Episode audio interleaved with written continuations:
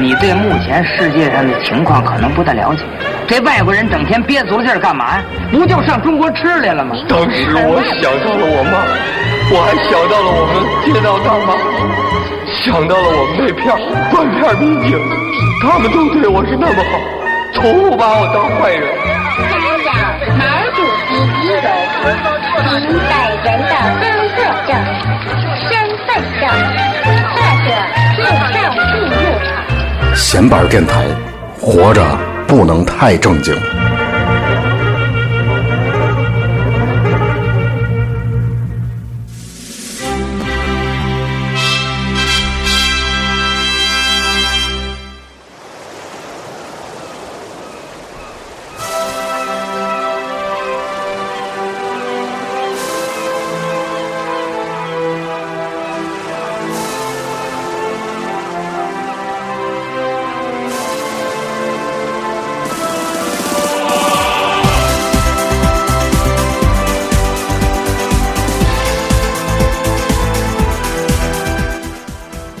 闲板电台啊，各位朋友，大家好，我是小明，我是曹睿，头破啊，二零一六年第一期节目，新年好，嗯，新年好，新年好，新年快乐啊！然后，咱们今天是一个新年了，咱们也盘点一下，但是不像往年又盘点那些琐碎的事儿。对对，大伙儿都听腻了，因为每年都差不多。我们也不想像王王硕老师和五三五老师玩一个走心的标题党那种告告别告别，挺讨厌的。对，但是呢，我们那个就是跟大家咱有一个主的话题，我们就想盘点一下我们去年看过的一些国产电影。对，国产国产对，然后这里边喜忧参半，有好有坏，跟大家分享一下。因为经常有人在公众平台上和微博上问我们，你们对这个片儿怎么看？对聂娘怎么看？对对对，这个传个大的，对对，这个师傅怎么看？是吧？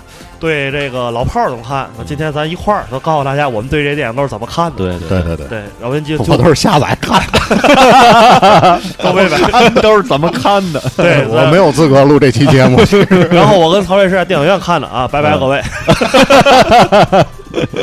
啊，那开头这个咱也听见了啊，广电总局音乐倍儿好，大龙标是吧？啊，对，嗯，小小泪龙。哎，我想知道这个国外有没有这个类似于龙标这个有那个分级啊，那分级分级那个分级那个彩色页面嘛，那个单单色的那个绿的。对，好像今年我一个感觉就是好更多的。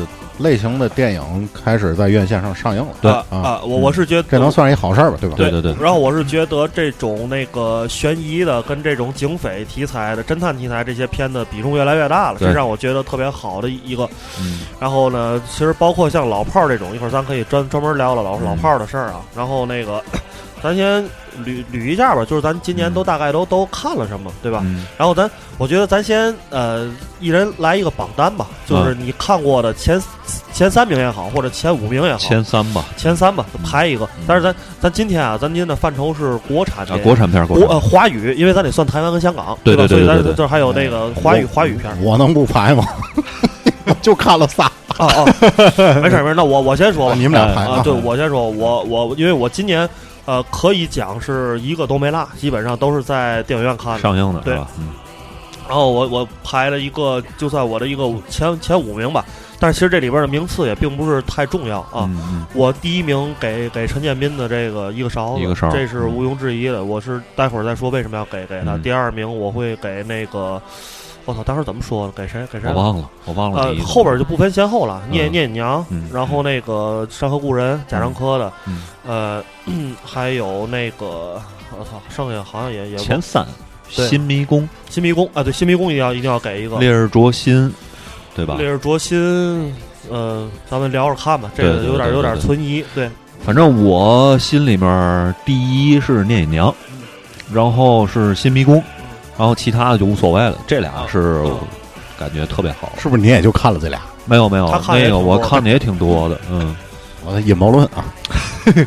然后呢，咱们那个聊聊这些电影。我觉得咱们从最热点的开始聊吧。嗯嗯。先聊这个老炮儿，老炮儿，老炮儿吧。大伙儿肯定都听。对。呃，我们曹睿看了吗？我没看，没看啊。但是我跟头破都看了。对，老老炮儿，你们俩先说。对，呃，咱俩谁先说？老炮儿，我我先来是吧？对，我是大家因为聊聊吧啊。对，因为是这个片儿这样的，我之前在我们没没看之前，我就受到了很大的这个评论上的冲击。朋友圈每天都在刷刷，因为我北京那边现在的朋友圈里的人比较多啊，有的是朋友，有的也是周围因为工作有原因认识的一些人，都看到了他们对老炮儿的评价。还有一些想删而不不好意思删，结果他把你删了的人。呃，然后呢，我先说一句啊，因为是这样的，我觉得共鸣这个东西太重要了，太。群群体性，对他太厉害了，因为有很多时候，包括这个共鸣，它可以让你失去一些理性的判断。对对，因为人们都需要共鸣嘛，就我们都在记忆中有一个属于我们自己的时代年代，尤其咱们都忘。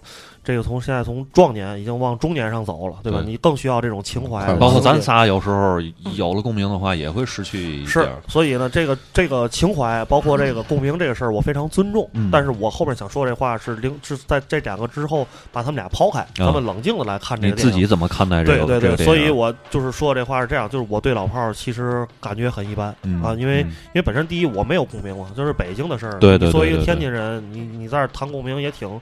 但但是其实有些，其实北京、天津有些生活方式还是比较像，对，比较像。我是觉得，咱还是从个人角度，就是因为我反正据我观察，我朋友圈里的天津人，包括天津的市场，啊，天津市场对这片儿的反响，就怎么说没有北京那么热烈，但是也挺热烈。嗯，对对对啊，我是觉得一方面是怎么说题材的问题，二二一方面就是。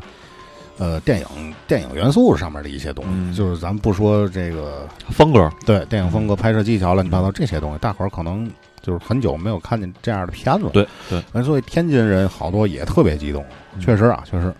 对我我朋友圈里天津喜欢这片儿人也特别多，对二二刷什么的总有。嗯，然后呢，我给大家说一个我对这个片儿的一个存疑的一个一点，嗯，我对这个片儿的立场特别质疑，你知道吧？呃，因为我可能事儿多点儿啊，我特别在乎那个，就是，呃，冯小刚饰演的这个六爷啊。我我我对先说一下，这有剧透啊，大家还没看的可以选择看完再听啊。然后六爷最后在跟这他这个新一代黑社会势力这个流氓团伙来回斗来斗去之后，选择了把他们家的那个贪官背景给检举了。给检举写了一封，给中纪委写了一封信，给给他们给检举了。呃，然后呢，我也能理解啊，作为导演跟创作电影得过审，你得过审是吧？而且呢，你得那个在上映，你得是主旋律，对吧？那我现在姑且就把这个电影化作化为一个主旋律电影。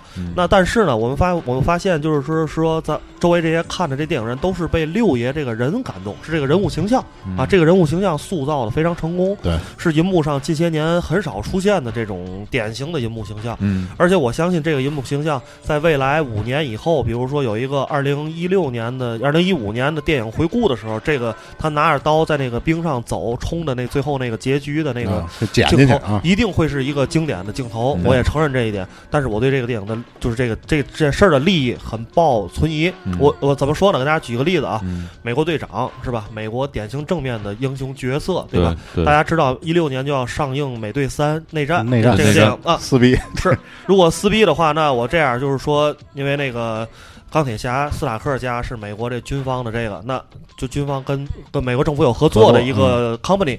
那如果美国队长想弄他的话，用一个阴谋给让那个斯塔克家完了，嗯这个大家能接受吗？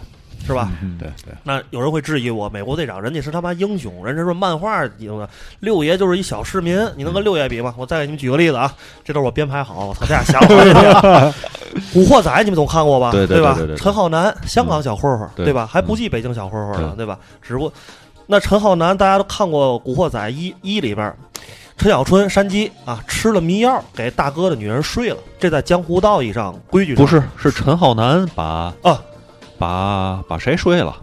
哦，对，陈浩南把陈浩南把山鸡的女人给睡了，嗯，好像是对吧？我忘了是谁的女人了。是江湖道义上说不通嘛？对。然后后来山鸡也不因为什么事儿也把陈浩南给得罪，俩人就是掰面了，在兄弟上俩人撕破脸了。对。山鸡的选择是跑到台湾了，就是我退出香港的黑社会了，就是因为我知道我做这事儿不对。作为一个这个规矩人、江湖上人，我不能这样去干，对吧？是因为你是讲规矩的人，你是讲道义的人，你不能这么干事儿，对吧？对对对。六爷，这个是双重标准，而且及时修正，有修正案。你知道他这这这要命了，有修正案。对，那有人又会质疑我了。那人家香港的三合会，人家是政府存存在的组织，而且人家有帮派的规定，对吧？那咱们再我再给你们举个例子吧，拆火车，好吧？啊，嗯，纯苏格兰流氓没事干，没事儿干，没有任何组织，对对，臭狗逼不是，对吧？就是吸毒，一帮吸毒人员聚在一起，最后他把那几个人得罪了，是因为他们卖大麻挣了一笔钱啊，卖海洛因挣了一大笔钱，他把这钱给私吞了。对，那他所选择的是什么？我得离开我之前的这些生活朋友，对，我我背叛了你们，但是我也没有选择另外选择另外一种，我选择另外一种生活生活方式，我离开这个城市，我跟你们拜拜了，因为我没有脸再见你们了，是吧？但是我也想跟我之前那种腐朽的生活方式拜拜了。但是呢，六爷他在告完密之后呢，是有一大波人在后边看着他，然后替他冲锋呐喊，才是完成了那个辉煌，最后电影结尾的壮举。我很不解，大家都哭了，我很不解。嗯，我很不解释。就是那天我下下了这片儿，在家看了之后，我就首先啊，因为下那版本不好啊，所以我没体会到所谓的就是镜头美啊，乱七八糟这东都没体会到，还模模糊糊了啊。就跟那幺零八零 P，对，就跟最近北京天津这天儿差不多，都模模糊糊，反正大概能看明白。反正就觉得吧。你要说，反正我总结了一句，跟小明聊的时候，就像甲方乙方加阳光灿烂的日子加小时代一二三，那为什么呢？因为这两波势力，前面我还能理解，后面小时代一二三是什么意思？一波两波势力嘛，一波是老炮儿，就是六爷闷三儿，是吧？这个话匣子，那他们这一帮老人，新势力是北京那帮玩改装车的富二代官宦子弟。谁演的吴亦凡？吴亦凡跟李易峰嘛，李易峰演他儿子嘛。嗯嗯。那吴亦凡那造型就纯《小时代》路线了，是吧？说到这儿，估计咱们就要挨喷了。不，我我替你圆一下，我我我说一下，因为有很多，就我也看到一些批评老炮儿的声音，但是有一些批评声音我不太赞同。嗯，就那些人就是无论什么狗血拼凑就骂李易峰什么玩意儿这那的，我我对骂小孩儿。但是我实际上说，我是觉得，但那也是前两天看王朔的王王朔老师写的一篇，在朋友圈里发了一小段话，我觉得挺有道理。我也是觉得李易峰跟那个呃李易峰是他儿子是吧？对，李易峰吴亦凡。我觉得吴亦凡演的还不错，真的，他那个劲儿啊，那个整个那个感觉，就是那股邪乎劲儿，那种叫什么力气、力气的那种感觉，还还还可以，还可以。我觉得作为一个年轻演员来说还不错。你觉得呢，头发？我觉得也，说实话，我没有太大的感触对于这一点，因为我觉得他，我也没有感触，就单纯的他演的是不错，但是就是角色设定，我是觉得有一点小问题。吴亦凡那个角色没问题，因为他他的背景是。南方某官员的儿子，对吧？南方的，所以他口音湖南好像啊，对他口音是不是特别标准？有点像外国人说北京话那个。这李易峰这个角色吧，咱不说演的怎么样，中不中洋不洋？他角色设定了有点问题。你想他他他爸是老炮儿，对，哎，他教育出来这儿子吧，是是一个 操着南方普通话的 这么一个哥们儿，就哎，有点有点拧巴，而且就他这个角色本身，是吧？就很多动机，对，不太明白他为什么这么干，又给人家女朋友睡了，睡完之后给人车划了，划了之后他爹过来替他还钱，然后他还找他爹要钱，开了个酒吧。我是没看过这电影，但是我有两点想说。第一点是什么呢？就是，呃，那天我跟小明也聊这个问题了，就是说，嗯，是不是国产电影在这几年烂片太多了，把所有观众的这种审美。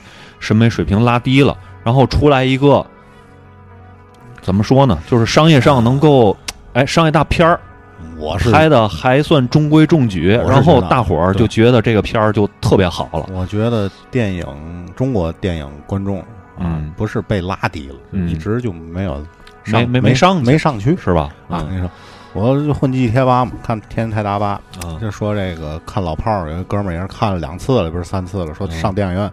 人也没有多少，但是去的都是年轻人嘛，二二二十来岁学生、大学生什么的。他是在那个一高数码那儿那电影院看的，然后就是说这电影吧，他很喜欢，他很喜欢。然后但是他就说身边这些观众的反应很奇怪，就是该乐的乐，不该乐的也他妈乐。其实这片子笑点没有很多，笑点也就两三处吧。就包括他说我这飙完车让警察给逮了，说我是三环十三少嘛，他不有那么有那段是有点笑点，但其他的。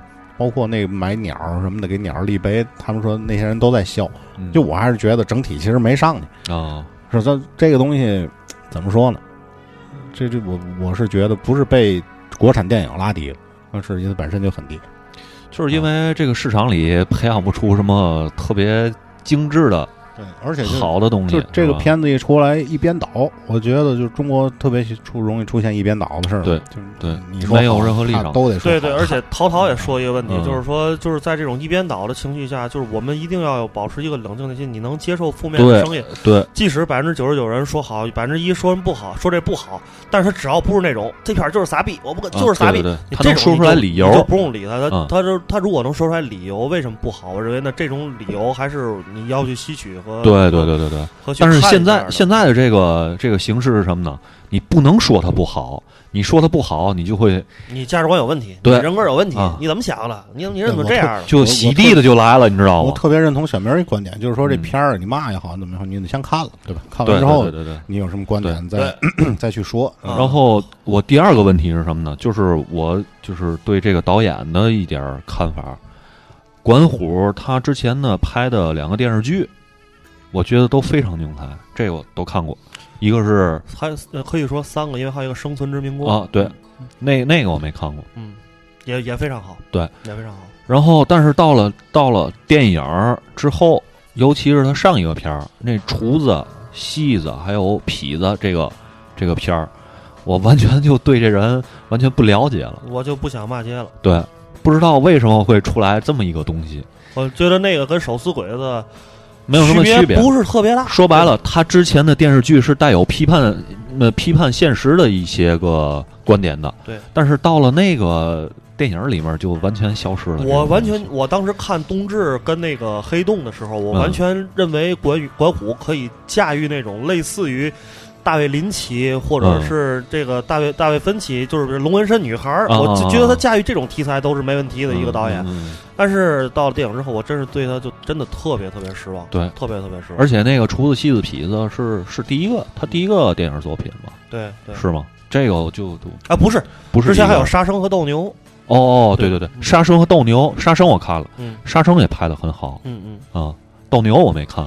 也不错，就是也还就是就水准上保持了水准。人跟人不一样，就像跟咱在，有的擅长写软文，有的擅长写 标题，有的擅长写 PPT，有的超过一百字就露馅儿。呃，我我其实是觉得他有他有一个重大的问题，就是他呀，就是因为电视剧这个东西啊，有好有坏。就是好好那个，它坏坏这点呢，就是你没法拍出来什么太精彩的东西，因为你预算有限。嗯，好的一点就是你可以把你的叙事很完整的完成下来，就是着急慢慢讲。对，所以我觉得管虎驾驭电视剧，其实其实他呀，我真希望他可以拍点那种。迷你剧走个美剧路线，其实他就是电影，我觉得他有点总是用力过猛，因为他想在一个半小时甚至两个小时之内去涵盖的事儿太多的事儿，而且他自己的包括他的出身，他的这个也是让他就是有一种可能责任感、使命感这种东西，让他会觉得经常发力过猛。嗯，然后呢，都我关于老炮儿，老炮儿，我觉得还有 迎合了一部分人心理吧。嗯，就是怎么说呢？呃，岁数比较大。而且就是，其实他这个是人物有相似的经历，他这角色是有代表性的，嗯，对吧？他是，他还不是姜文、崔健那一批，他是比这批还要晚一点。就说白了，《阳光灿烂日子》的时候，他们还小孩呢，对，就是比马小军还要小一点。这个就是那个网上出了后来出来的一堆那个小呃，关于说小混蛋的那个文章，对对对，我也看那个，嗯，就就是看那个文章说的，他们其实要小一点，对对对，不是马小军他们。对，不是他们。对，马小军可能是马小军他们嘴里的什么四条那孩子，什么是这个？对，就他们也没赶上，就是特别风光出去打架什么。他们可能只是哎耳濡目染，或者说参加过群殴，就在后头站着拿着个砖头。对，嗯。但是慢慢的到了 八十年代末，就这个社会开始转变了，他们的这个思思想啊，包括这个水平，什么都赶不上了，也没念过书，对吧？也没念过书。但是你一到新新社会，你打。打群架不管用了，谁还打群架？对吧？有事儿私下解决，私了有公安有有法法律管着呢，对不对？用你这套用不着了。但是呢，他在自己的这个小的圈子里住的这一片儿，那时候这一片儿，那天津也有，哪哪一片一踢人嘛的。对。但是他只局限在那个范围内了，他出了这个圈儿有地域性，那你出这圈儿照样逮你，照样办你，所以他蹲监狱了，对吧？蹲了监狱再出来一看，生活就完全不那么回事儿。那老炮儿 他没钱，他是真没钱。住着一个小小小胡同是吧？然后就是有面儿，但是没有钱。嗯，可能这个角色是故意这么去塑造的。但是我觉得，如果真把他塑造成一特有钱的，就是他另外一个哥们儿，那个杨火，他就对杨火，他就让人借，他是想去借钱，但是他没提这事儿，没提这事还想走面儿。对，但是那哥们儿呢，就挺着挺着急的，事务挺忙，就把钱就给了，他就不高兴了。对对对，那其实这个当时我觉得这个情节特别说明问题，这就是他他的想法跟现在这个时代格格不入，脱节了。说白，现在找人借钱，你有话直说，对吧？咱别信息时代，对，咱别在这浪费讲究效率，对。对，没有没有时间跟你讲面儿，对。所以这就是也是老炮儿这种，其实从这个角度上来讲，还是还是有一些社会意义。他是有社会意义，我觉得他涵盖了很大一一批一一批人吧，不光是北京大院里这么就是咱们不是说狭义上嘛，对吧？狭隘的这个理解，好多那个年代的人，他们的生活经历都是这样的。他可能在自己这一片儿还有点威望，一听哎呦那个谁谁谁他爸怎么怎么着，但是你只能停留在这个层面上。啊，具体你要是说找他办什么事儿，你不会去找他。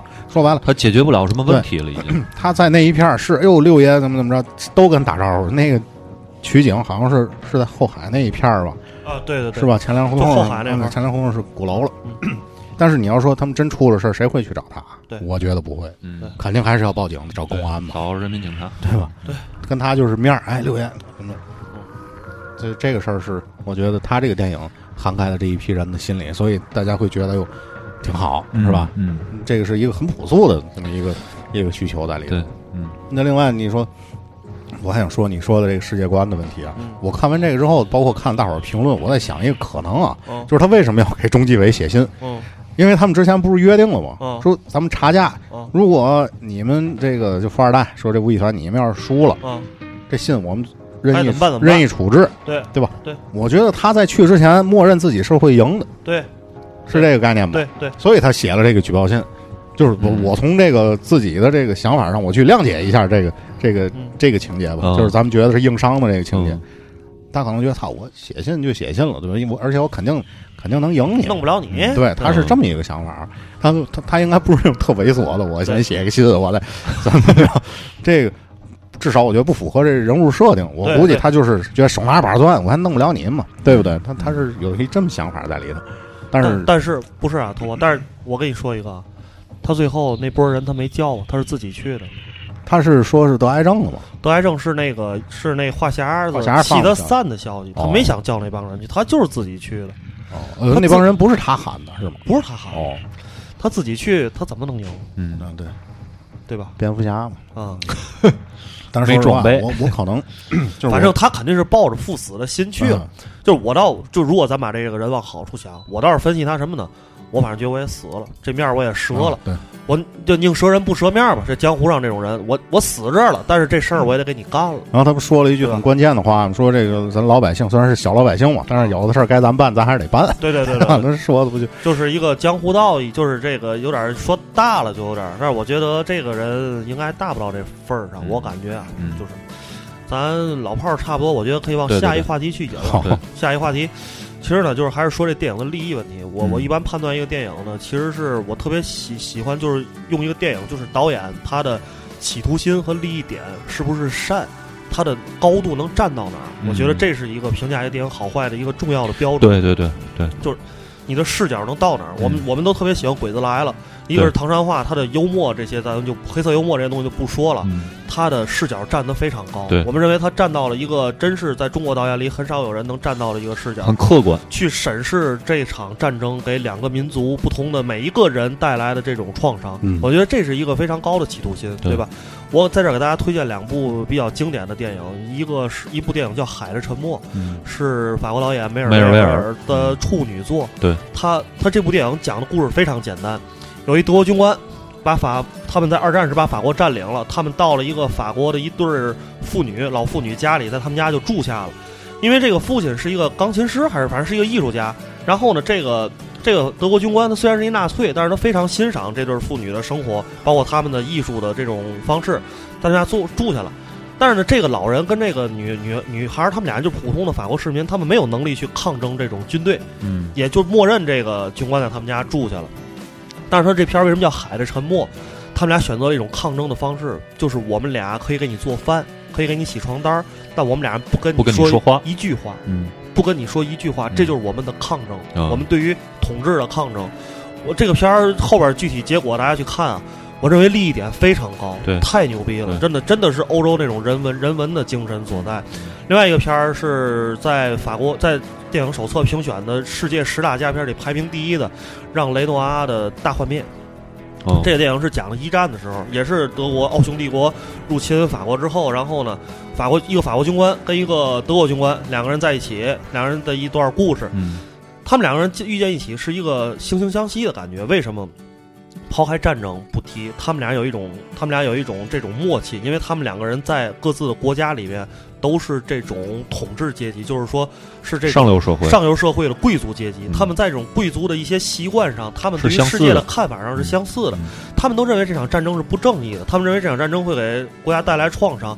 但是他们对于这种贵族的生活方式，他们是不屈不挠的。他们不会说，就是为了这种一些这种战争去，就是让自己这种贵族的身段跌落下来。所以在这这件事上，他们俩人非常相似，所以他们俩人产生了这种深深的共鸣。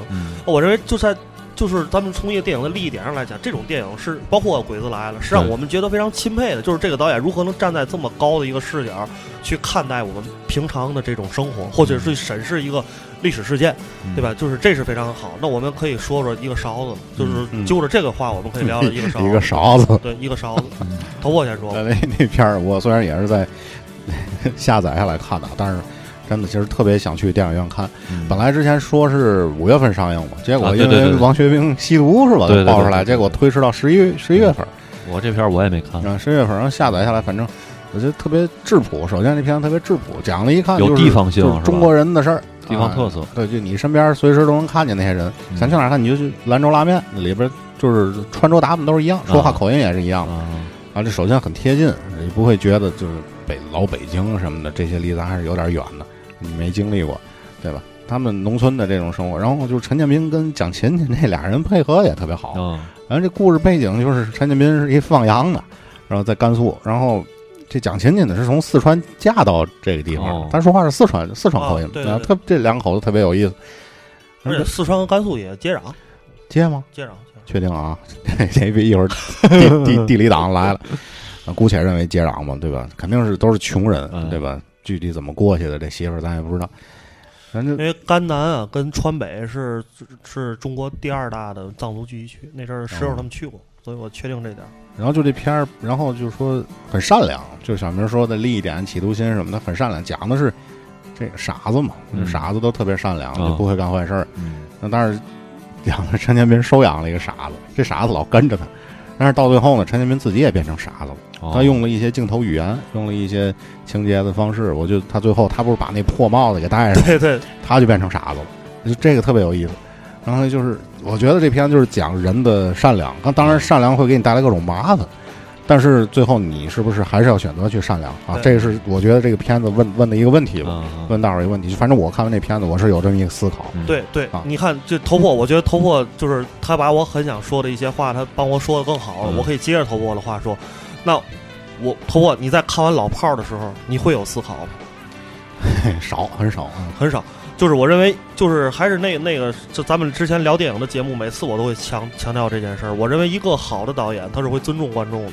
但在你看完之后，他会认为你是一个活灵活现，你是一个有有思维方式的人，你会对我的这个结局的安排、整个故事安排，你会有你个人的思考。在你个人思考之后，你去总结出一套你的道理，那我这个整个的这个电影这个体系就完成了。对对对，就我跟观众的这这一这套互动就完成。他在拍摄的时候，导演、观众、影评人这三个角度，这三个维度是就完成了。是一个非常是一个非常健全的一个立得住的一个体系。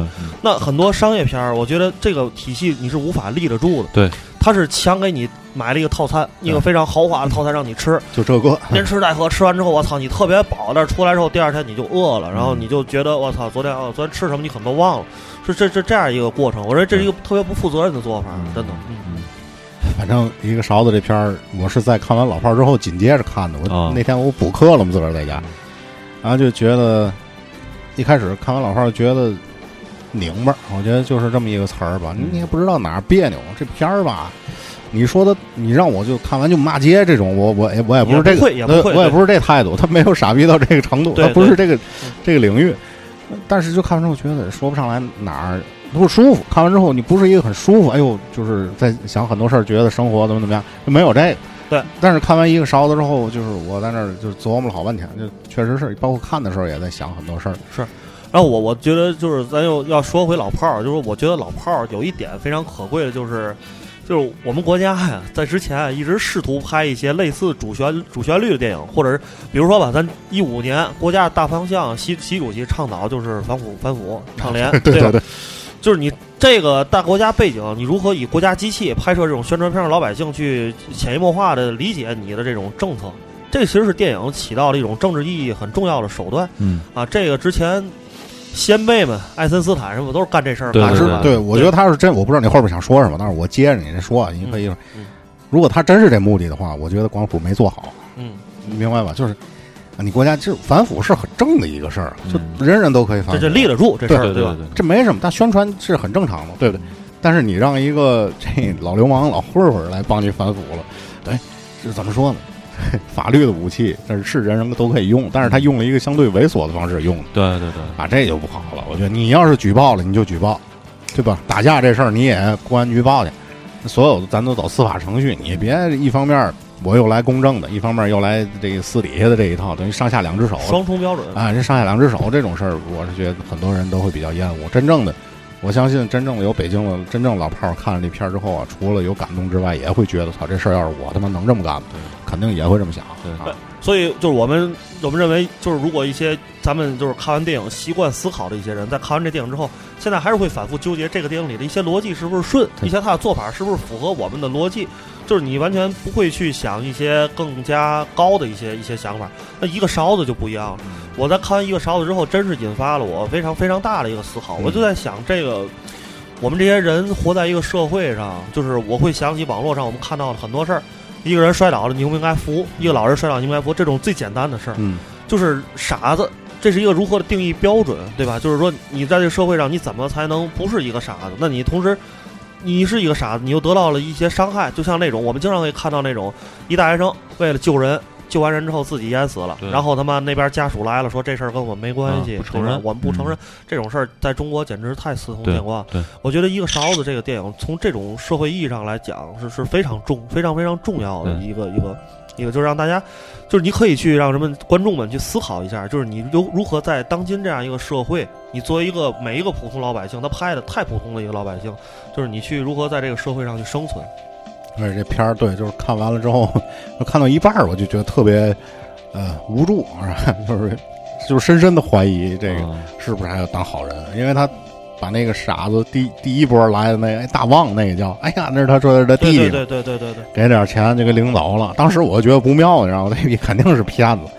那后来果不其然又来两拨人，还有一波是天津人，倍儿客气，特别可气，对，不是天津人，而且那俩肯定还是纯天津人，那天津话不是学的，天津话特别正。啊，然后我就看完一个傻之后，我马上出来之后在电影院，我那天就当时晚上想到了我我妈从小给我讲的一个《伊索寓言》里边的故事。嗯，那个故事就是有一农夫救了一条冻僵的蛇，然后这蛇后来暖和之后咬了农夫一口。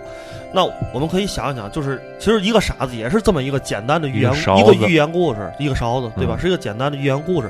但是这个故事，你你放在任何的社会背景下，放在它的时代里面，它它起到的意义能够警示人类。寓言的意义就是去警示你，对对对对。而且它是一个想传达一个，把一个真理化作一个特别好玩的一个质朴的故事，质朴的故事，让你去理解。然后这个真理可以在未来你你你的生命中起到一些警示的意义。你在一些遇到一些事儿的时候，你可以通过。它去判断，所以认为这是非常有智慧的一种做法，真的是非常有智慧。这个片子我觉得像寓言一样，它讲的是一个特别简单的事儿，就不能再简单了。就你我仨，咱都可以想出来这个故事。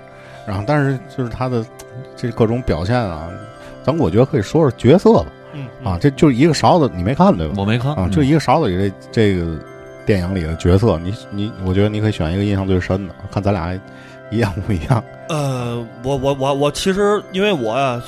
对陈建斌他拍这片儿嘛，我一看马上就被陈建斌的那个他的那些事儿吸引了，然后我就是我主要主要还是放在陈建斌陈建斌身上。对，我觉得啊，这里演的最好的王学兵，王学兵，个人觉得，个人觉得 王学兵那大头哥太找乐了，然后这个人就是，嗯，怎么说，也是一个脸谱化的那么一个角色，他就是成功人士，这个社中国当今社会演的特别像黄渤，对，是不是？对，体制下的这个成功人士，他。他其实也有很善良的一面，不然他也不会帮陈建斌，嗯，帮那么多次。虽然一直一直骂他，对对，是吧？对，就是说最开始说是陈建斌的儿子进监狱了嘛，然后他托人找这个监狱里边给五五万块钱，可以减刑啊。结果他儿子没减刑，然后陈建斌一开始奔着找他是想找他把钱要回来。既然我没给我没给我儿子减刑，你把钱给我。然后王学兵就给他讲了一大套，说这个钱的意思不是。这我不学了。我会说，我会说，我会说。这逻辑是这样：这个钱我得给，我办不了这事儿，我得找司法的人，司法的人再去找另外一个人，这里边好几层关系了。我跟直接办这个事儿人不认识，你现在这个事儿没办成，我不能直接找那个人跟你要这个钱去。人家那边这个钱已经花出去了。我这一层一层的得罪，我为了你这点钱，我得得罪好多人啊！对，为了你这点钱，我得得罪多少人啊？他他说了一句话，说在社会上混，不就是靠？呃，类似于人脉和资源嘛，对，他说的是这个，然后，但是他也特别善良，他说好好好，只要是有机会，我一定帮你问这个钱，就他还是会答应他帮他去问，而且每次田建斌去找他都特别逗，有一幕是他那个傻，他做了一个傻子的寻人启事啊，上人家那个四 S 店贴去了，王学兵开大头哥开一猛禽，然后然后在人车后头正贴着，大哥你咋又来了？你啥事吗？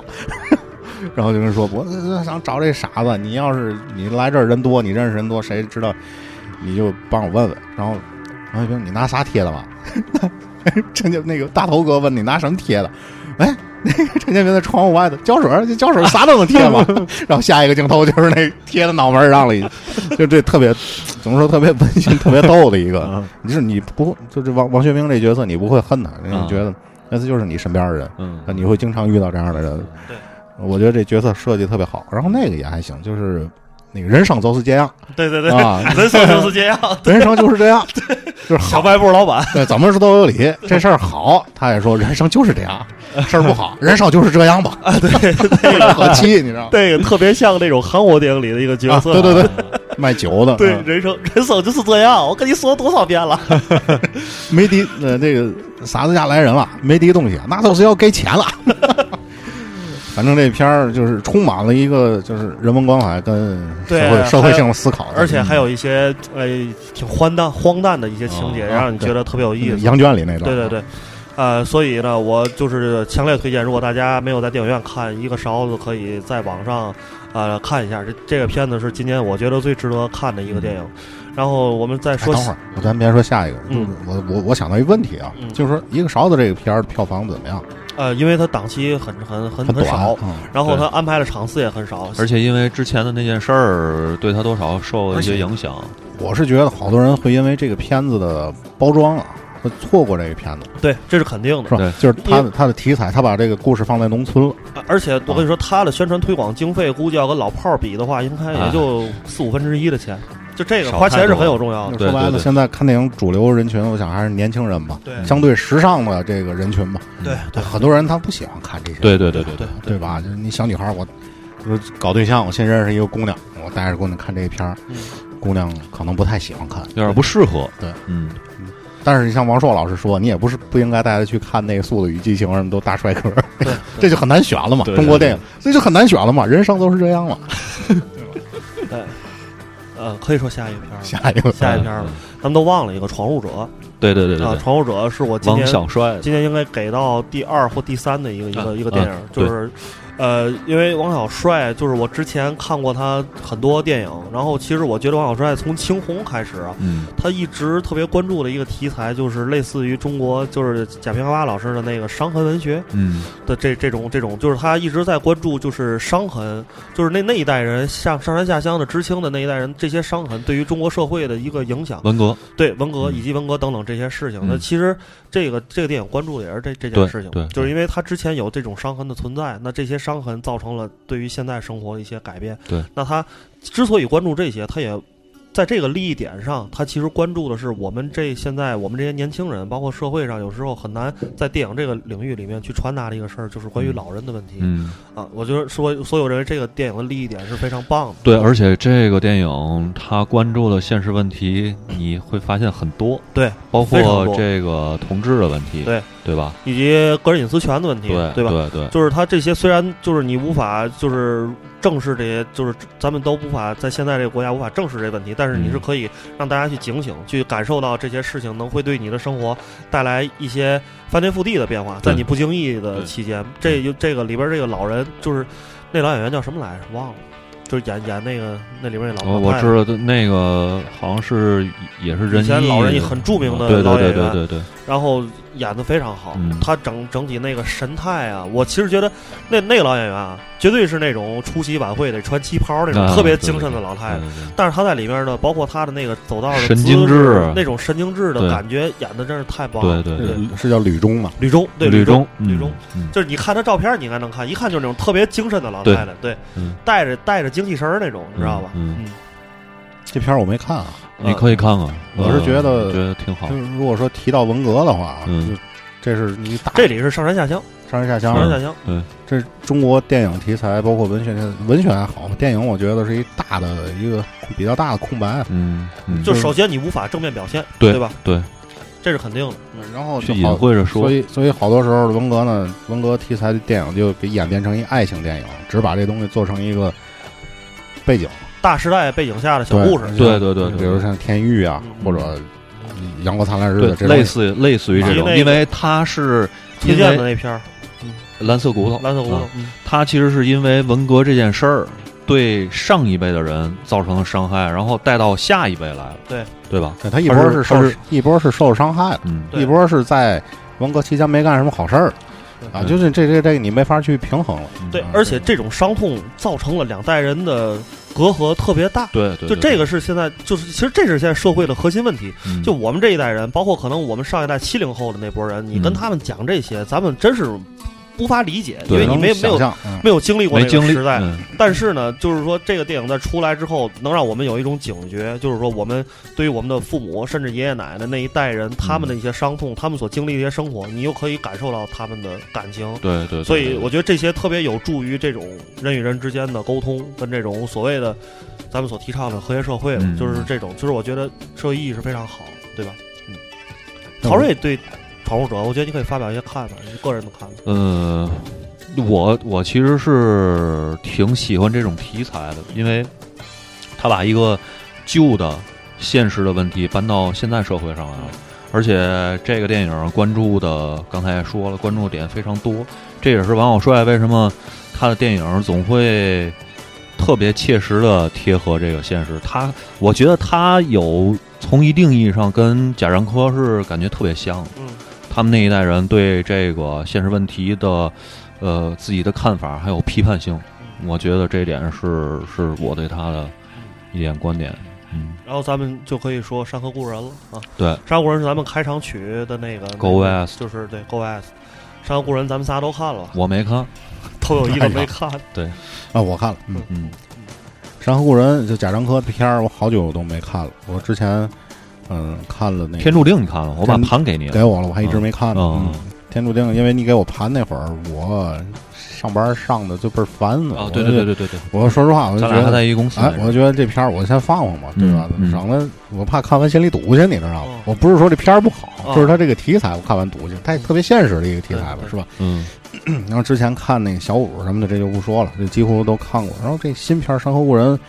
我是也是最近这两天才看的，嗯，给我一个感觉就是，还是贾樟柯一贯的风格吧。但是就符号化的东西是越来越多，包括口音啊，包括音乐是吧？包括这个甚至科幻的这个性质在里头。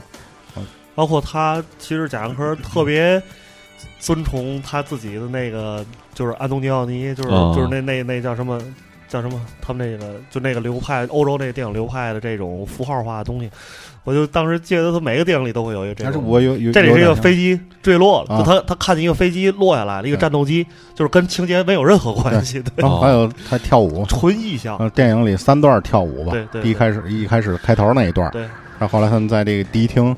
然后最后他包着半截饺子，莫名其妙大雪天出去跳舞去了，有点像那个八步半那种感觉，对对啊，是吧？就是莫你感觉莫名其妙，但是导演他可能就自己考虑，在成为有自己的用意是吧？对，就是跳舞也是这里特别重要的一个符号，对。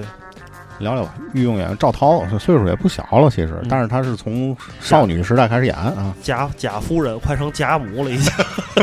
对，哦，两口子是吧？对他们俩两口子。那里边《山河故人》里边演赵涛他爹那老头是贾樟柯他爸吗？长得不是像？是有点像。对，不应该不是，应该不是。嗯，是的话肯定会提的啊。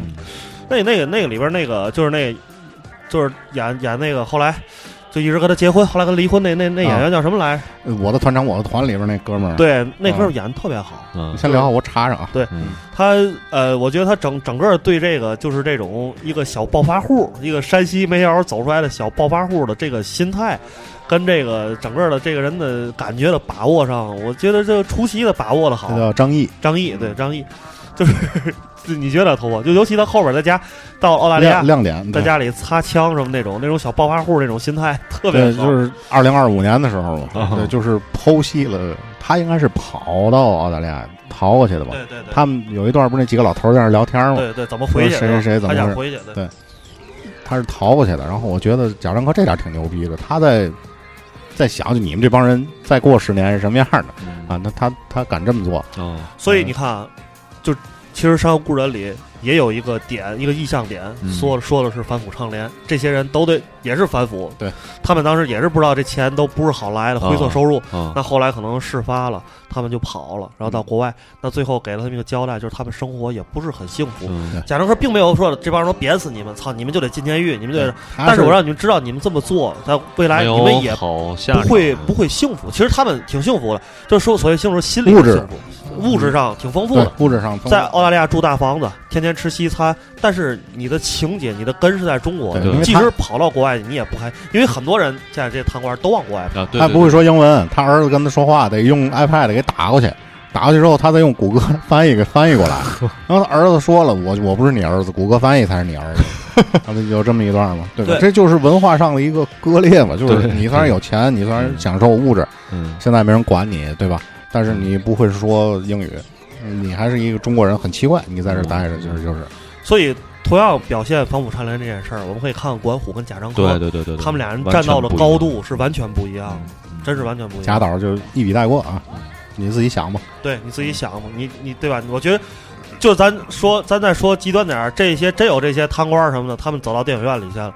我觉得他们看完《山河故人》之后，他们心里会咯噔一下。对对，因为他们会，我操，这是我未来，我未来有可能这样，我他妈真跑到瑞士去了，带着我。就是我呀，这就是我，我尼玛以前就是一个山西的一个小老百姓，其实暴发户起来了，我到那之后异国他乡，我完全没有根啊，对吧？我操，你想想心里就害怕，对对对对，对吧？嗯。老炮儿，你看完会害怕不？操你妈！不就你我还怕？你个傻逼！我他妈弄死你！老炮儿是鼓励这帮人的，对，知道吗？但是真这帮人要真按老炮儿这么来，最后等待他们也就是蹲监狱，让管进去。所以就是这真是一个水平问题。反正我觉得还是贾樟柯心里比较，这个人他可能没想那么多吧，就是没想我又又要这个又要那个，我画面包括天注定不也是？我没没。说白了，我这电影我就拍，我就这么拍了。对，嗯，他也没想说，我一定得讨好谁。对我尽我最大的努力去让这个电影上映，上映不了也无所谓了。我相信管虎做事儿跟贾樟柯是完全不一样，目的性不一样，目的性绝对不一样。对对，嗯，所以这就导致了电影出来真不一样。对，是真的不一样。我觉得说说缺点，《山河故人》。哎，对，《山河故人》呃，别一味捧，对吧？缺点其实也还也还挺大的，就是说，呃，我觉得就是。但是，我因为我哈，我先表明一下，我是贾樟柯脑残粉啊，就是我觉得贾樟柯在这个所谓科幻这件事儿算是一个尝试，因为因为中国一直没有科幻电影，对吧？然后《三体》可能说中国的这种硬科幻的这种东西马上就要来了，完全不期待。我我说的是尝试，我知道，对他得有尝试吧，对吧？就是你去得走出这一步嘛，对吧？但是，我觉得贾樟柯这个。算是一种尝试，就是我可能我我们可能拍不出那种美国大片式的科幻，但是我可以以这种现实的姿态去拍一下未来咱们会怎么生活，咱们的生活的细枝末节会究竟是什么样？其实他那个未来也不是很未来，对，其实只不过就是时间上的一个推进而已。对对对，他表现的其实是三个时代：今天、明天、后天。未来，昨天、今天、以后。对，昨天坐火车来了。然后，另外我觉得他。嗯，我说一缺点啊，就是最后到到了那美国，呃，不是美国，澳大利亚那一段之后，就不是张艾嘉跟他儿子俩人都没有一个会说中国话的，张艾嘉会说点英语老师、汉语老师，就这事儿特别诡异。一帮这个小留学生都是中国人啊，让一个香港的阿姨给他们上中文课 啊，都不会说中文。哦，这我觉得呃有点科幻了，这这有点科幻了。A A B C，而且操。那小孩以前在山西时不会说汉语，说六十级了。你觉得一个小孩到六年级他都会说中文，他长大能把中文都忘了？对，你觉得这事儿可能吗？可能啊，这也算是一个欠考虑的一个地儿吧。另外，我我是觉得从我个人角度看这个片儿呢，呃，他有一个那个梁子，梁子那个角色，我觉得到最后有点弱。我一开始以为他会是一个啊，对对对，啊，对我也觉得是，他会是一个比较重要的点，就是到演到他得肺病的时候。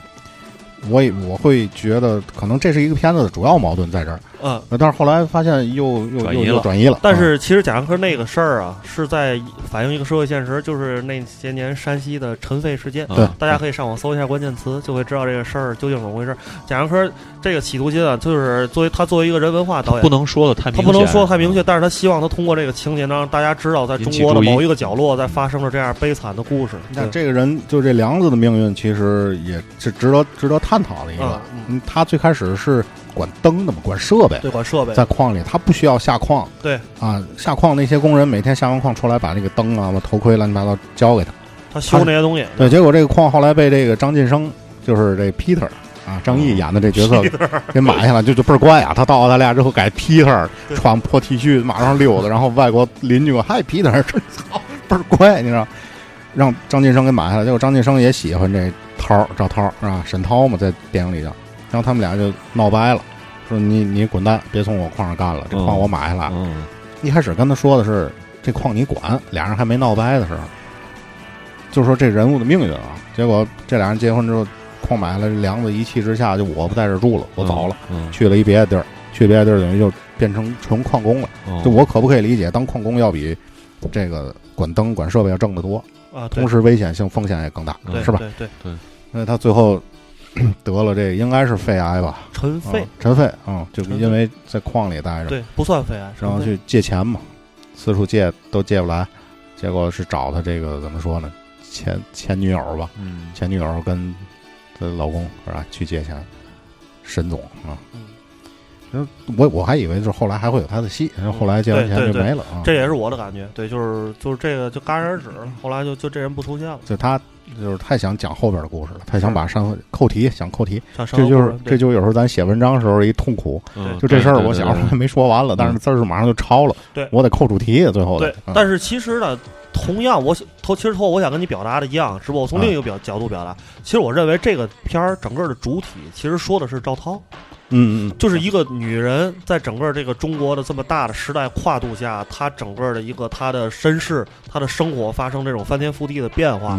从最一开始被两个男人追求，这种特别幸福的女性，到后来离婚，自己的孩子，自己身上的肉要割舍掉，你要见不到她，因为一些中国的社会变迁嘛，这都是变迁造成的。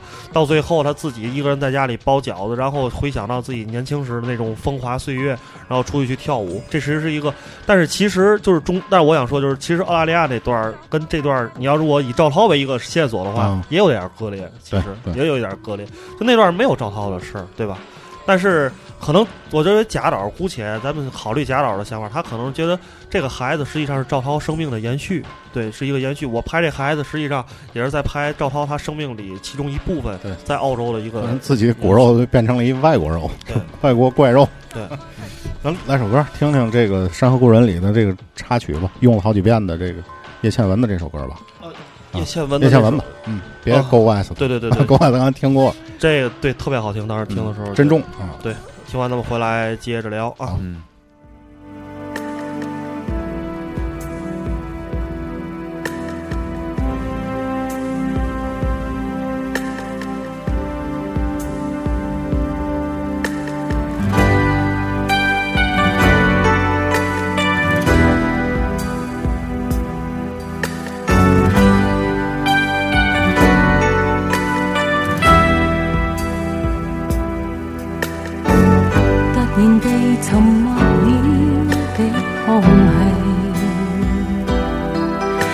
在头上，令人又再回望你，沾湿双眼渐红，难藏热恋及痛悲。多年情，不知怎说起，在何地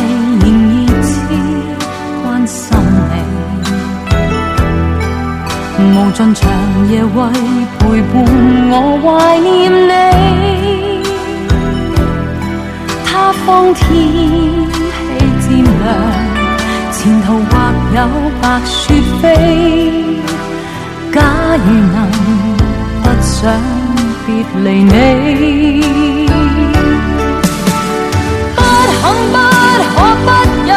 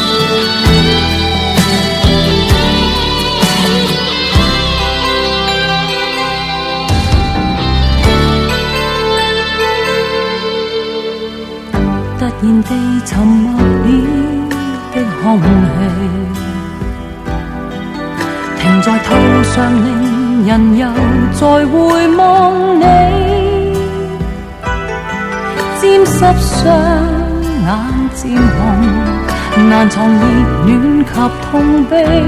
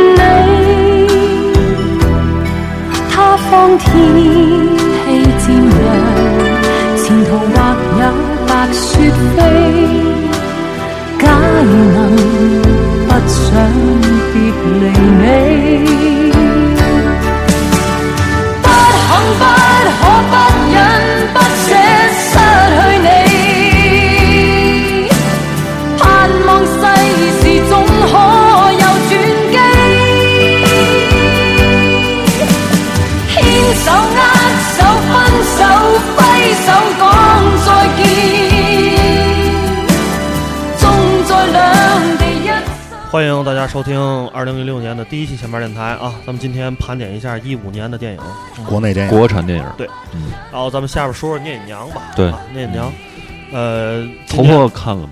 我看了个片头，看到他没忍心杀那个抱着孩子那个哦那哥们儿，就看到那儿。嗯，因为那天我有点困。哦，我先说说我对这个电影的看法。呃，首先，《聂隐娘》是一个视觉奇观。这个就是他整个电影的这这些画面也好，声音也好，给人的感觉完全是。就我反正我看到那刚才我说那段时候，觉得有点已经有点黑泽明那那叫嘛那个彩色片那个乱乱乱乱乱乱。然后。而且我我我补充就给你补充一句，而且这种视觉奇观和听觉奇观是用导演的匠匠心去营造出来的，而不是特效。对，不是特效，不是特效。这句话太重要了，在这个时代，完全跟那个看美国大片的感觉是不一样的。取景啊什么的这些东西，摄影，然后机械蹲蹲点儿，操，耗时间。一上来的片子是黑白的那个感觉，然后你看那个特别粗的那个颗粒的胶片感。是你现在看这个数码电影，那个感觉是不一样的。然后再有一个就是，这个片子整个对白不多，完全是在用镜头去说话。呃，我印象最深的一个镜头就是最后，他和他的师傅在山上，他师傅站在站在那个山上，然后一片雾气就过来了，然后我看到那儿就不行了，特别太太美了，那太美那个镜头，啊，还有那个就是数不胜数这样的镜头，还有就是水上有雾的那个，对，聂隐娘在。在屋子外面偷听，也不是偷听，她就潜入进来，潜伏进来。张震跟他的那个，呃，爱的那个人在屋子里面说话，然后那个窗帘和蜡烛产生了那种模模糊糊，时而模模糊糊，时而特别清晰的那种光影的感觉，然后实在是太美了。就是你看别的电影是体会不到那种感觉的，我觉得，是吧？对。然后。再有就是他这个电影的主题其实还是爱情，我觉得，但是他这种爱情不是那种特别奔放，然后特别浪漫，呃，特别开放式的那种爱情，但是是一种特别隐忍，呃，特别含蓄的一种感情在里面。这也是现代电影里面特别少见的一种表达方式，我觉得。呃，因为因为就如果你就是大家从日本电影，从小津二郎的，包括。呃，杨德昌的，然后侯孝贤的，就亚亚洲电影这一支儿，嗯，串下来的这一支儿啊，这一支儿人的电影轨迹上来看，你现在很难在电影里面找到一个纯亚洲审美取向的一个电影形式了。对，如果咱们把电影作为一个艺术门类来看，而不是一个商业作品的话，那。一个亚洲的视角，整个亚洲这种，就是刚才曹睿说的隐忍的情绪、隐忍的情感，这些都是极度亚洲审美的。对对对对，它是一个把一个纯粹东方呃西方的工业化的一个东西，让他把它直接拿到东方来，以东方人的视角去看待这个艺术，去表现这个东西，这个东西。咱们说的责任感一点，不能绝呀，这东西你知道吧？这这个东西绝了，咱们亚洲人就没有这个在电影里面的这个独特的艺术，包括阿巴斯的东西也是这样的，就是纯亚洲的人的那种感觉。你包括这个电影里面的念白，就是每一个演员的念白，我印象最深的是那个他们家的那个老的特别老头的那个，像是大管家那个那个老头的念白，那个好像是台湾的特别有名的一个话剧老先生。嗯。老演员，他的念白就是抑扬顿挫，在这个电影里表现的特别突出，呃，给你的感觉是，呃，完全没法用语言去形容这个，属于 属于东亚吧，甚至等于东亚的这种形式感。对对对，咱们呃，姑且想一下，如果时间在一百二百年以后，就是他们这些人都已经化作灰尘了以后，那我们可能看到的一些像呃，咱们国内。就不具体提名字了。某些电影，它可能只不过是地上的一张广告宣传单。对，你可能捡起来了，发现觉得它没什么意义。那聂隐娘一定是那种敦煌壁画。对对对，觉得还是辐射。对对，因为这电影海报没用，不捡。对，还他妈的有意义。我刚才也是想到了辐射，还有重量。对，聂隐娘这你可能就能。哎，拿到这个什么图书馆卖个一百一百块钱这种，对对，它一定是这种，它是一个壁画或者一本书或者一种，它是一个有历史参考价史料，嗯，它是一个非常重要的史料。而且就是电影的表达完全是具备仪式感的，对对，这一点就是太关键了。就是说现在的电影就是商业片嘛，商业片。它是没有没有这些，嗯，完全没有，因为呃，大家就是咱们的听众啊，包括我们现在，大家在买东西的时候都有一种想法，我们希望得到一些手工制品，而不是工业化的产品。对，大家会觉得这些东西有意义、有分量，那我可能可能我能自己一直把这东西用下去，甚至可能再传给我的下一代，或者送给我特别周围特别要好的朋友。这个东西是一个纪念，因为它是人用手一一针一线去缝出来或者去做出来。对，还有一点就是。呃，我们为什么选择手工制品？是因为它的这个里面有故事。对对，啊，一代一代传下来的故事，是吧？对。那我在这儿给大家讲一个例子啊，就是当年斯坦利·库布里克拍那个《乱世儿女》叫 Barry Lyndon 那个电影的时候，啊，有一个电影，它是表它那那个电影，大家可以找出来看一下啊，跟《聂隐娘》非常像，每一帧画面都像油画一样，它的构图都是极其完美的，你都可以从那些。呃，以前那些法国、法国、欧洲那些中世纪的那些画家的那些圣像上，你能找到这种构图的模式，就是真的是非常严谨的一个电影。那那个电影里，它有一个有一个画面，它是表现一个英雄凯旋，他打胜仗回来，带着军队从森林的深处走出来，然后森林里面的黄色的光，然后通过树叶照到那个英雄的身上，有一种金色的那种细腻的光泽的质感，让他的整个的那个军装都会显得非常有层次感。当时库布里克拍这个电影的时候，他拍电影花了将近一年的时间。这一个镜头，他自己他自己等光来，等了我忘了是三个月还是一个月。每天自己拿一个小椅子坐在那森林那儿，然后早晨起来，早晨起来等，下午等，就等那光最合适的时候，我操合适了，然后把整个摄制组都叫过来，才把这个镜头完成了。黑泽明不也是吗？等雨来嘛。对。我是觉得，你说到这儿，我想刚才一直在琢磨一个问题啊，就是说国内国产和外来啊这两个事儿怎么去选择？像刚才咱们聊那么半天，国产的优势是咱们东亚人本身中国人汉民族吧，别说汉民族了，各个民族五十六个民族嘛都算上，咱们文化里骨子的这个东西，因为这个东西是别人学学不了的。对。但是咱中国电影现在有时候陷入一个误区，或者说长久以来的一个错误吧，我觉得是。他盲目的要学西方的这些东西，大片儿、科幻吧，我得怎么怎么样？嗯，那我为什么不去直接看人西方人做的那个？呃，科幻这个这个我我可能有一点不一样，就是我觉得这是一个摸索中的前行，对，它是一个过程。而而且是因为是这样的，现在日本的七十年代、八十年代跟韩国的九十年代，包括两千年是有成功案例的。嗯，中国肯定是在现在看韩国，我操，做的这么成功，对对对对对，韩国那些电影做这么成功，那我们中国能不能这样去做？那可能它会有一个尝试的过程。那他们就是说，肯定电影工作者是希望我能在这个成功案例的借鉴之下，然后我去抄亚洲其他国家这个事情，把这一路走下来。那我可能需要一个五年、十年的时间，那我可能就会发现这里边会有精彩的作品迸发出来。因为电影工业它是一个持续不断的生产机器，你必须你不知道哪一个过东西它就是一个 A 级品，它这个有的是 B 类品。为了那出现 A 类品的时候，那就是这个电影工业整个的成功了。那可能他我今年可能我出产了，比如说今年咱可能。盘点一下，可能今年生产出来三个 A 类品，对吧？可能像老炮儿就算算 A 类品，对吧？那可能 B 类品剩下的，他哎呃觉得哈，今年这一年成绩还不错，明年我还按这个路子走，投资方啊，各个电影公司都按这种工业化流产去走，那可能明年就哦可以出来五个 A 类品，那就是这个东西实际上就是进步了。但是这种通过那个说的没错，它始终还是在西方电影工业下出来的那种模式化的东西，对对，知道吧？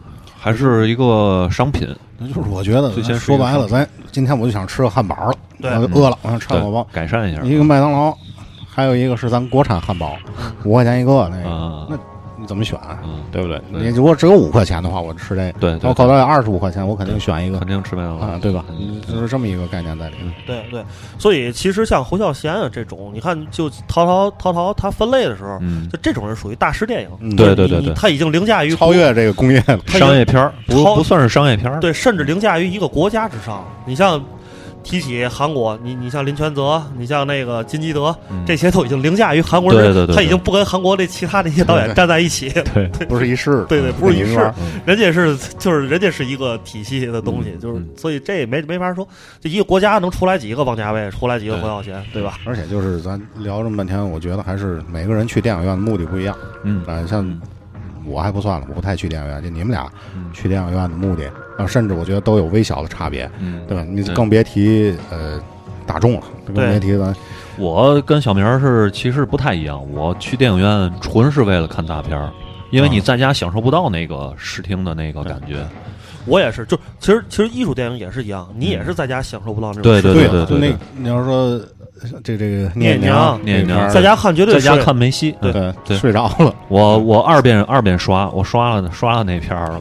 除非你心态特别好，最近没什么事儿，没有什么烦心的事儿，在家里把灯都关了。今天晚上手机，我操，谁给我发微信我也不回，我就一心一意看着电影，用两个小时把所有灯都关了，还得找一个相对好一点的播放设备，对对对，你才能体验到它那个画面的那个精彩，你你才能就是得营造一种氛围。而且就是好多，咱还说回来老炮儿的评价啊。很多人觉得老炮儿好，我觉得也跟电影院的这个环境有关系。嗯嗯，就我不敢保证，我如果在电影院看很认真的看的话，他最后那奔跑那镜头，我会不会有感动？我觉得还是有代入感。我当时看是觉得就是你有代入感，但是电影戛然而止的时候，你就会出戏了。出戏的时候，对那个思考才是你理智的思考。对对对对，你肯定会被这个音响啊，这个这个画面所感染，以及身边的人的反应，你会受到这个影响。对啊，这个是很难避免的。对，但是在家就不会，在家这电影好不好？你在家其实是能看出来的。说说另外一个武侠片吧。啊，《师傅，师傅，对师傅，师傅，因为呢，这个我们在说的时候呢，有有很多听众问我们师傅的事儿，因为我们是天津人，师傅是发生在天津，所以就是咱们可以讲讲咱们那个认识中的天津和这个师傅里面表现的天津，对于咱们来讲代入感强不强吧？你先说。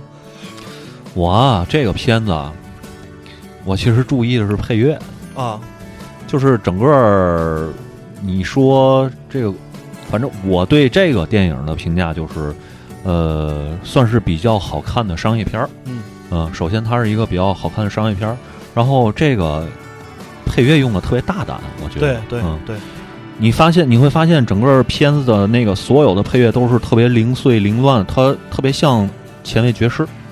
然后，但是在某一个点上，咵，突然出来那一下，它会让你产生一个强烈的那种，呃，怎么说呢？就是，哎，为什么这个地方会用一下这样的配乐，会让你产生一个思考？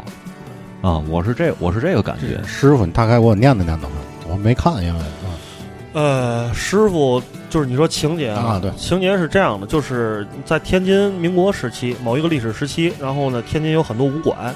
然后在天津呢，如果你想开一家武馆，有一规矩，你必须打足八家，八家，八家武馆，你才能开一个武馆。先踢再开，对你得踢八个馆。但是呢，一般人你踢完八个馆之后，你在天津武林就结仇了。你结完仇之后，你很难在天津立足了。嗯。所以呢，有有一个就是有一个在天津的一个非常资深的一个武林人士，给这个廖凡出了个招儿，你训出来一徒弟。让你徒弟踢这馆，对，踢完馆之后呢，让你徒弟就离开天津市，跟天津以后没关系了，让让天津武林就给驱逐了，爱去哪儿去哪儿去哪儿，自己再谋生去呗。然后你作为师傅，你把这汁儿就传下来了，你在天津就可以，他是咏春，也是咏春，对，也是咏春，你就把问一个你就把咏春这个汁儿就可以在天津扎下来了。然后廖凡就吸取了他的这个经验，就这么干的。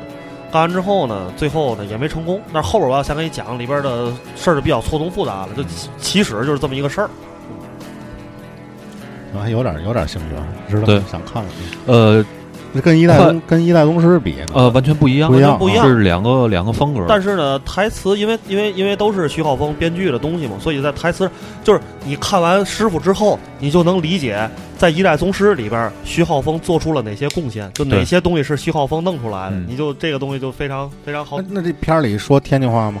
呃，有有一一句。有一句，只有一句，有一大管家在门口说：“都别看了，这那那那句是群众演员喊的，对对对，有嘛可看的？是吧？开业没见过是吧？呃，他最后廖凡去那个以一敌十的那个那一段故事，我觉得非常精彩。对，那是把好多呃，怎么说？你在平常在武侠片里看不到的兵器招式都亮出来了，过了一遍，那点我觉得挺牛逼的。呃，其实要说要说这个功夫啊，呃，我我说我的看法，我其实是从一个功夫片的角度去发展去看的，就因为我觉得有一段时间啊，就是咱中国拍的这种功夫片啊，走入歧途了。啊，对对对对，被那个被谁领的呢？被李安的《卧虎藏龙》领了，嗯，连但是呢，你李安是因为他的那个手法，他自己的功功底已经到那儿了，所以他拍出来的《卧虎藏龙》一下拿了一个奥斯卡的一个奖，最佳外语片嘛，对吧？然后呢，中国这些这些大导演，所谓这些大导演，张艺谋啊、陈凯歌就开始走入歧途了，觉得这个东西哦，外国人认，这个把功夫片西化了。就是你像无极啊，像这个英雄这种，都是西化的功夫片，对对对对，跟中国的根儿没关系，没关系。如果你们回头，咱大家回头看邵氏的东西，看李小龙的东西，不是这样的。对，包括成龙早期的东西都不是这样的。功夫是一个功夫片，它是一个算是一个类型，它是一个类型，并不是人在天上飞，然后你们布景特别美丽，再一个功夫变成舞蹈了，对，是吧？在竹林子里那种，我操，那就叫功夫了，也得晃那竹子了，对。然后呢，从之前的一代宗师开始，我觉得功夫片现在有点要恢复正常的轨发展轨迹，这是一个好的迹象。那我觉得，我觉得功夫片最重要的是要营造出一个江湖的感觉，就好像西部片，你要营造出一个西部荒凉的氛围，你在这个氛围下的西部片才能称得上西部片，对吧？你其他那些，你只不过是以西部为背景的其他电影，对，它并不是。合理的西部片，你必须，所以就是中国这功夫片也是，你首先你要把这个中国所谓的这个江湖的感觉去营造出来。江湖是什么？血雨腥风。今天你是是是谁？明天你就斗心眼儿。对，就是斗心眼儿。其实要说论规矩啊，我认为师傅比老炮儿规矩多了。对，师傅师傅这才叫规矩，对对，知道吗？就是所谓老北京的那种规矩，有很多。说白了立得住。在师傅里面，你必须要牺牲牺牲掉一个人，你才能立足，这就是江湖的规矩。对，对所以这种江湖感拍出来了，我觉得是功夫片非常重要的一点，就是说他。就是咱还说说到刚才回侯耀贤的那种话，就是你的东方审美，你东方的神韵就出来了。对，这个东西是让外国人我操能挑大拇哥，能刮目相看的。这是东方的东西，跟我你外国人一辈子也拍不出来。对对，包括师傅其实最后也是煽情，但是他跟老炮儿的我我没看过老炮儿，但是我觉得那个煽情的方式不一样。呃，最后是什么呢？最后廖凡是破了这个江湖的规矩，他是去说白了去替这个徒弟去报仇了。我把所有的这家我都给你打了，是这么一个煽情的方式。嗯，所以就是中国这些导演，他现在他一旦意识到这个外国人、外国人或者是说就是世界的这种主流价值观认可下的东方审美究竟是什么样，他把这事儿考虑明白了。对，就是这个功夫片会朝一个健康的方向去发展，那这个东西能得到传承，就是还能延生命力能延续下去。你如果你想不明白这件事儿，你像前几年那无极那种，我操，这公务员真就要完蛋了，你知道吗？对我之前太垃圾。对我之前看了一个那个那个画的漫画，说叶问啊拍现在不是要拍三吗？一和二打的那个打了一个外国人，打了还打那谁那个大胖子，然后三上打泰森了，你知道吗？然后人又画了一个往下画，第四部开始打弗里萨了，嗨，打完弗里萨打孙悟空，我看见那个。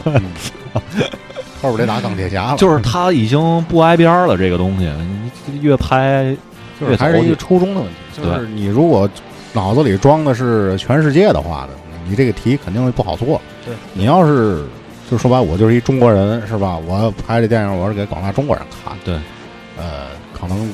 角度就会不太一样，我觉得。你总想着我上奥斯卡拿奖去，嗯，呃，这有的时候这是出发点就不一样，有的时候这是无心插柳柳成荫的事儿。明年的长城，张艺谋的长城就是一个很好的例子，看着吧啊，对，看着吧，看着吧，那是个什么电影？估计。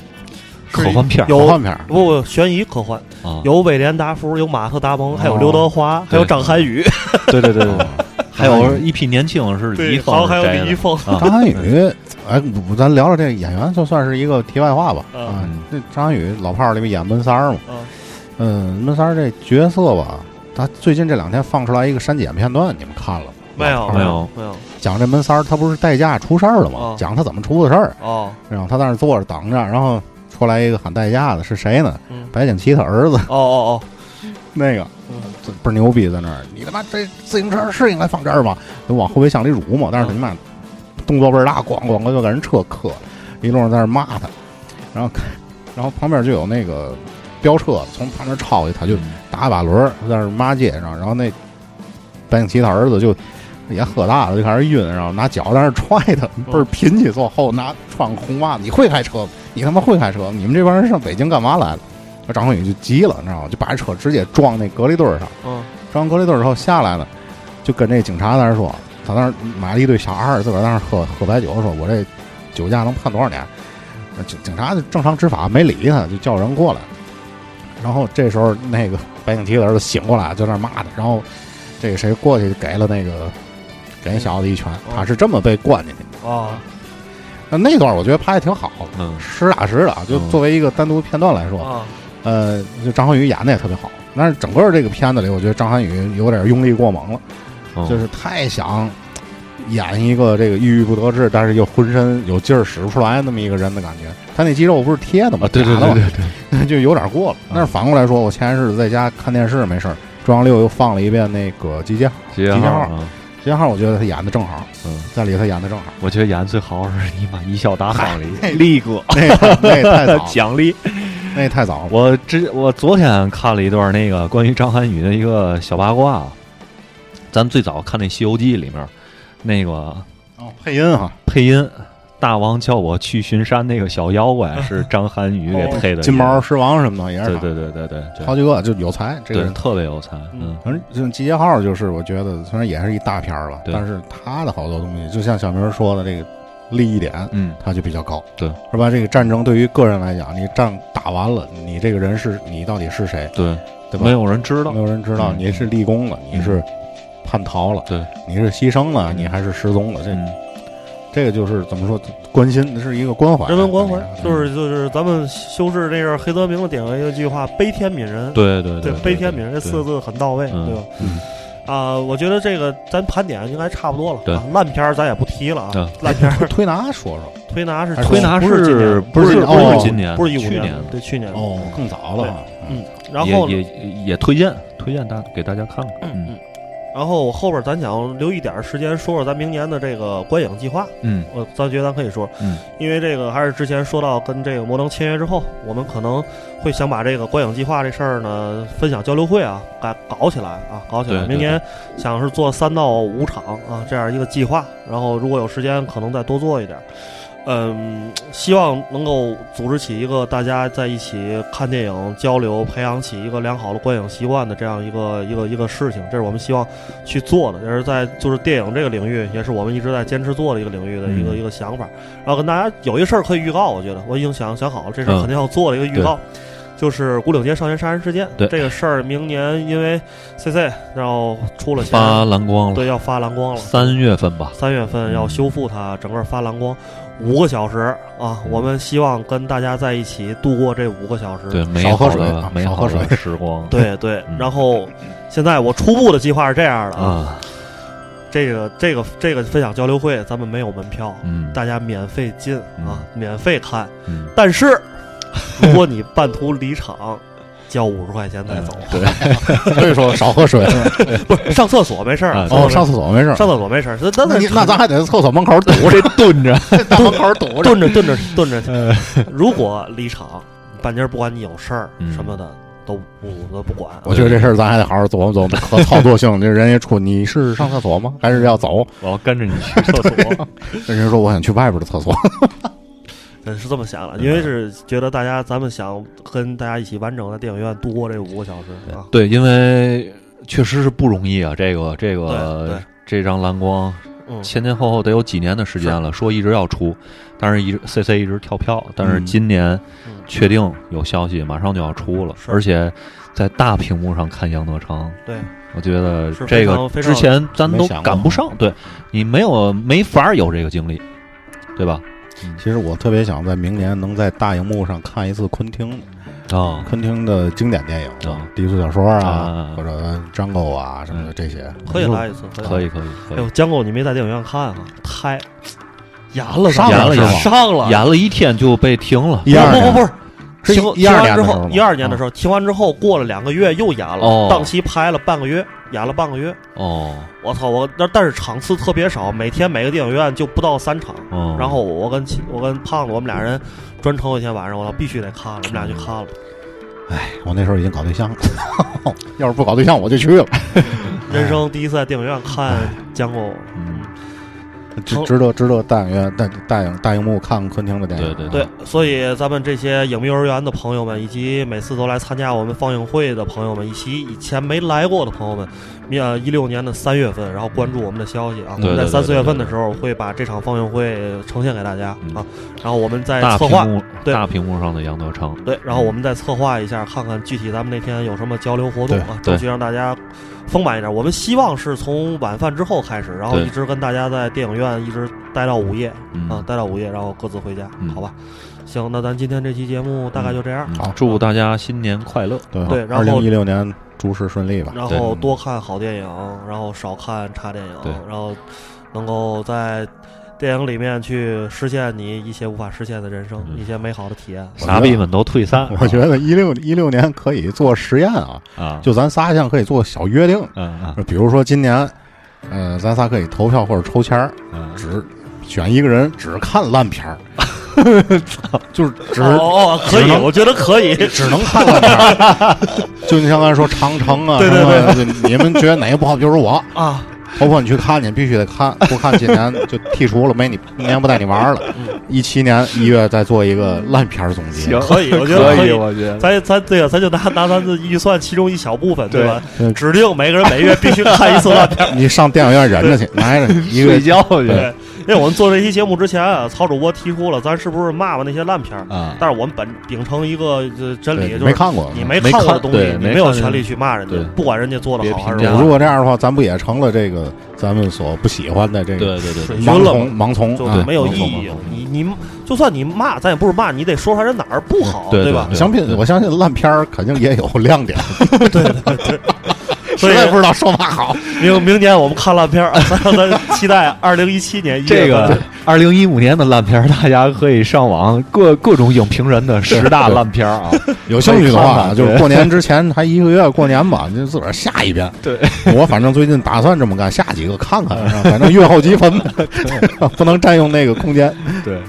啊，然后最后一首歌啊，最后一首歌想放一首罗大佑的《恋曲一九九零》。为什么放这歌呢？我简单说一下。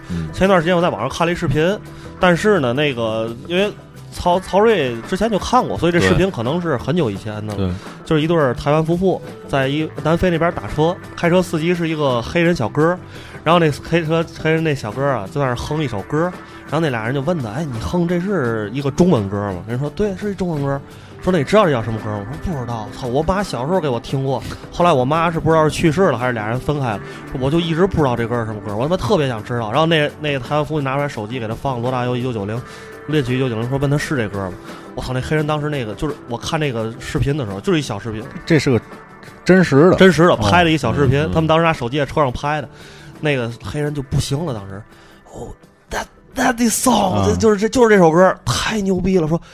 哇，就是就是这首歌，然后他跟着那个歌一块儿唱，就歌词唱的模模糊糊，但是他就那他就是真是听过小时候听过无数遍那种，然后然后那俩他就是他就整个那个场面非常感人，非常温暖，就是地球上发生的很小的一个故事，就一首歌很奇妙，带来这么大的这种，对，可以拍一电影。对我 我就是我我放这首歌的意义就是希望我们能在二零一七年电影院里更多的看到这种电影，对，能让大家觉得这种人文关怀给你带来的这种温暖，嗯。然后咱们最后来听这首《恋曲一九九零》啊，嗯，感谢各位啊，拜拜大伙儿，拜拜拜拜大伙儿啊。或